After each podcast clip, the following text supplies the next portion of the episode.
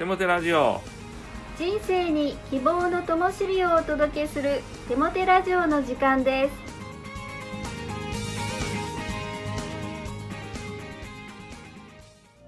皆さんお元気ですね。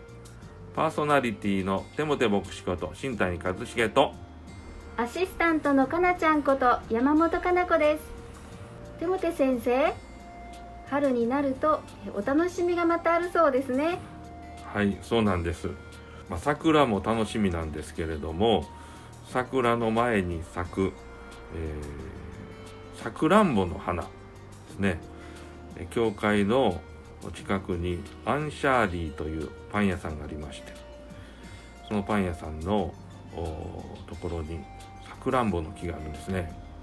でこの前咲いてるのをなんか初めて気づいたんです。立派な花が咲いてましてうわ桜だと思うとさくらんぼだったんですね。実はそのさくらんぼ4月の下旬には実がなるんですね。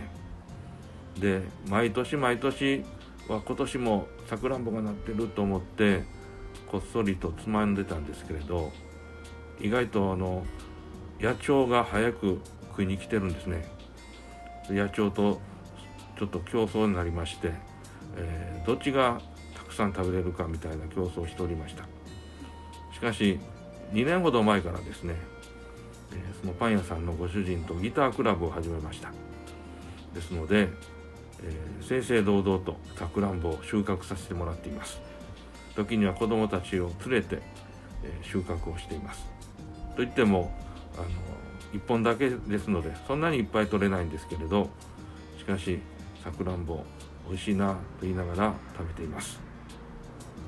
いいですね。しかもさくらんぼの実が桜の花そっくりなのにお花はそれまで気づいてなかったっていうところがとても新谷先生らしいです。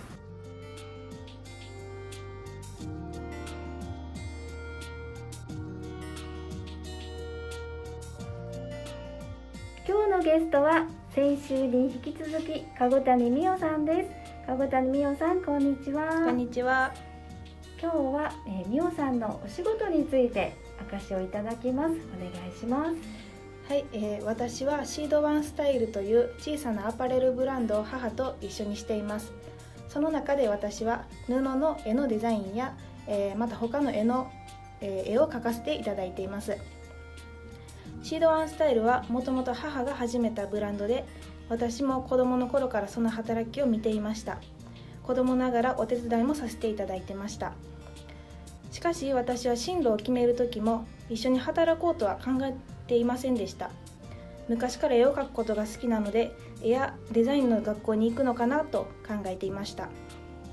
ではなぜ母と一緒に働くことになったかというとそれもまた祈りと導きだったんです。高校生の時に進路に悩んでいたのでよく進路についてお祈りしたり先生方に祈っていただいてました。大学専門学校就職いろんなことを視野に入れていましたがどれもピンとこずどうしようかと悩んでいました。そして高校3年生の夏に母と一緒に働くということに導かれました。私にはない選択だったのでとても盲点でびっくりしたことをよく覚えています。そして私が母と一緒に働くということも母も同時に思っていてくれたようです。その導きから働き続けて今はもう7年になりました。たくさんの方に支えられ学び続けてこれています。苦労もありますが楽しいことも喜びもたくさんあります。ただ私は基本的に自分に自信がないんです。自分がここで働いていいのだろうか迷惑ではないのだろうか自分の能力は衰えていないのかとよく不安になります。私自身私をよく傷つけてしまいます。そんな自信のなさを埋めてくれているのがいつも主の言葉でした。主はたくさんの言葉を私に与えてくれています。一つがあなた方が私を選んだのではない。私があなた方を選んだのである。そしてあなた方を立てた。それはあなた方が行って実を結びその実がいつまでも残るためでありというヨハネの夜福音書15章16節の箇所があります。また違う箇所であなたは町にいても祝福され野にいても祝福される。あなたの身から生まれる子も土地の実りも家畜の産むものもすなわち牛の子や羊の子も祝福され籠も子ネバチも祝福される。あなたは入る時も祝福され出ていく時も祝福される。という新明記の箇所があります。主は私を選んで立ててくださったことまたどこにいても祝福があること。どんなに自信がない私でも主は私を必要とされているんだといつも強く励まされます。絵を描く服を作るということは評価が明確に見えないもので人によっても良し悪しも違います。これで合っているのか間違っているのかもわからない不安の中で主はいつも私を支えてくれます。いつも私を励ましてくれます。そしてその言葉主の言葉は揺るぎないと聖書にもあります。草は枯れ花はしぼむが私たちの神の言葉は常しえに立つというイザヤ書の箇所があります。主の言葉はいつも私の心に根深く残ります。朽ちることなく私にいつも光をくれます。私はそんな主のために働きたいと思わされています。自信はないです。不安ばかりです。でも自分の店のシードワンスタイルが好きです。主が作られたこの店が大好きです。御言葉に生涯神に従う者として栄え月の失われる時までも豊かな平和に恵まれますようにという箇所があります。これからどうなるかわからない。うまいこと進むかもわからない。私は絵を描くことを挫折するかもしれない。だけどどんな状態になろうと主のために働くものでありたいといつも思っています。ありがとうございます。はい。どんな時も主のためにっていうその美穂さんの大きな芯があるので美穂さんの描かれる絵の中には本当に聖書の世界愛の世界がたくさん溢れているなと思います。ありがとうございます。これからも多くの方に喜ばれますように。それでは新谷先生に励ましのメッセージを語っていただきましょう。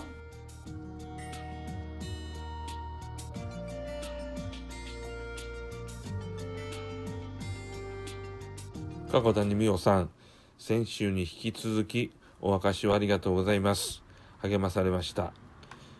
加古谷美代さんの描くイラストは、見る人の心を元気にしてくれる、そんなイラストなんですよ。ぜひ、インターネットで、シードワンスタイルと検索してみてください。美代さんの描いているイラストや、そのイラスト入りの服などを見ることができますよ。さて、励ましのメッセージに入っていきたいと思います。身の程を知るという言葉がありますね。しかし、人生というのはいくつになっても可能性に挑戦していくものですから、身の程を知るというのと、自分を磨いて可能性を開発するという相反するテーマのバランスが大事ではないでしょうか。日本人はおおむね縮み思考だと思うんです。実は僕もその一人なんですね。まあ、近頃日本社会というのは失敗、失態に対する風当たりが異常に強くなってしまって縮み思考が拍車をかけていると言ってもいいかもしれません。当倍の自分よりもうんと縮小した自己理解を持っている人が多いと思うんですね。まあ、その上に身の程を知るという言葉を聞けば聞くほどさらに自分を縮小してしまう傾向があるように思うんです。自分に何ができるのか何ができないかを見極めることが身の程を知るということだとするならできないと思い込んでいるだけで実はできることがいっぱいあるんじゃないかなと思うんです。さらには、できるということをさらに磨いて磨いて自信をつけていけば、できる領域を広げていくことも可能だと思うんですね。つまり、今の時点で知っている身の程には、まだまだ伸びしろがあるってことです。そうです。私たちはみんな、のび太くんではなく、のびしろくんのはずなんです。人生を豊かに生きている人は、身の程知らずな目標に向かって小さな挑戦を積み重ねて身の程を伸ばしているように思います。身の程を知りつつも可能性に挑戦して身の程を伸ばしていきたいそんな風に願います聖書の言葉イエスは彼に言われた。もしできればというのか。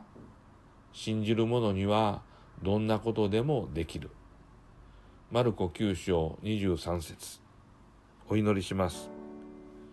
神よ私はあなたによってデザインされ創造されました。あなたがデザインされたところまで私が成長できるように導いてください。挑戦します。イエスの皆によって祈ります。アーメン。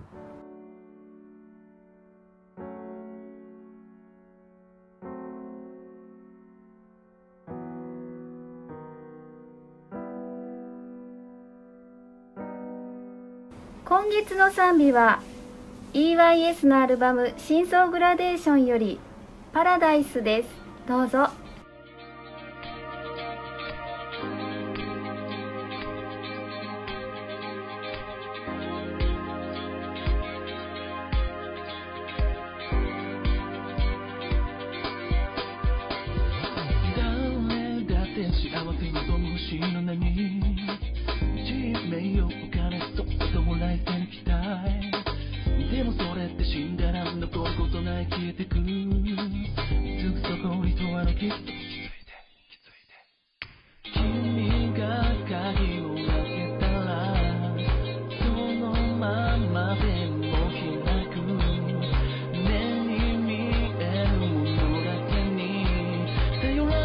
迷わず